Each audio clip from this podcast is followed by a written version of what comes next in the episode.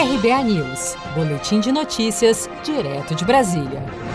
Brasil perde 10,9 mil vagas de trabalho formais em junho. Os dados do Cadastro Geral de Empregados e Desempregados, CAGED, divulgados pelo Ministério da Economia nesta terça-feira, 28 de julho, apontam que o país fechou 10.984 vagas de trabalho com carteira assinada em junho deste ano.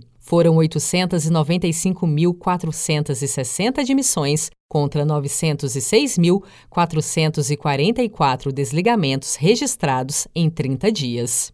O número total de vagas de emprego perdidas chega a 1.198.363 no primeiro semestre deste ano, devido em boa parte à crise econômica provocada pela pandemia do novo coronavírus. Na saída do Palácio do Alvorada na manhã desta terça-feira, ao ser questionado sobre a proposta do governador do Maranhão, Flávio Dino, de que seja criada uma frente nacional pelo emprego, o presidente Bolsonaro disparou. O governador agora quer que eu faça um pacto pelo emprego, mas ele continua com o estado dele fechado. Em junho, a agropecuária foi o setor com o melhor desempenho, com a abertura de 36.836 novas vagas, seguido pela construção civil, com saldo positivo de 17.270 novos postos de trabalho. Já os setores de comércio e serviços registraram saldos negativos em junho, com o fechamento de 16.646 postos de trabalho no comércio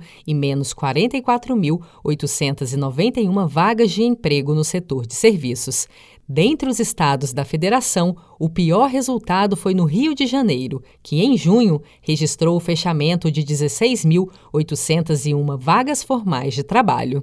Seja para conquistar sonhos ou estar seguro em caso de imprevistos, conte com a poupança do Sicredi. A gente trabalha para cuidar de você, da sua família e proteger as suas conquistas. Se puder, comece a poupar hoje mesmo. Procure a agência Sicredi mais próxima e abra sua poupança. Sicredi, gente que coopera cresce.